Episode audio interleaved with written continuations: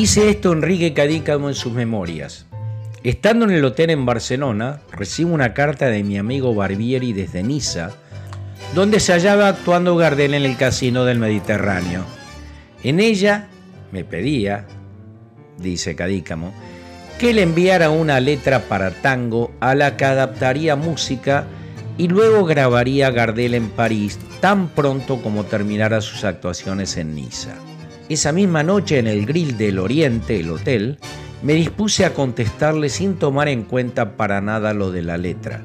Pero ya a punto de cerrarla pensé que si no se la enviaba, dejándole para más adelante, llegaría quizás tarde para su grabación. Mi imaginación, sigue diciendo Cadícamo, voló a Montmartre, donde recordaba haber visto a algunos jóvenes compatriotas anclados, inclinándose en la cruel manga, y a los cuales siempre pude tirarle unos salvadores francos.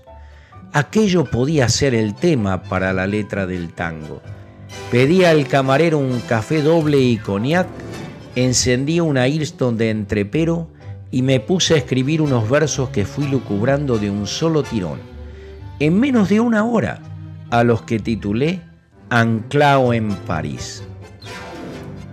Rubén Juárez y este tangazo. Tirado por la vida de errante bohemio, estoy Buenos Aires anclado en París, curtido de males, bandeado de apremio, te evoco desde este lejano país, nieve que cae blandamente.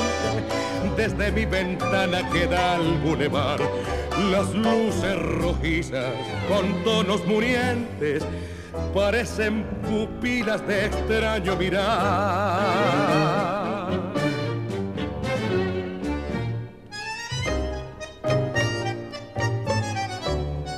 Lejano Buenos Aires, qué lindo que ha de estar ya van para diez años que me viste zarpar aquí en este Montmartre, rincón sentimental. Yo siento que el recuerdo me clava su puñal.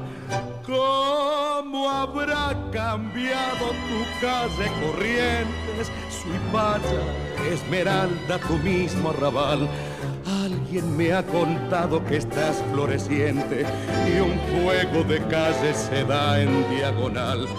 No sabes las ganas que tengo de verte. Aquí estoy parado sin plata y sin fe. Quién sabe una noche me encuentre la muerte y adiós Buenos Aires no te vuelva a ver. Lejano Buenos Aires, qué lindo que has de estar. Ya van para diez años que me viste zarpar aquí en este Montmartre, rincón sentimental. Lo siento que el recuerdo me clava su puñal.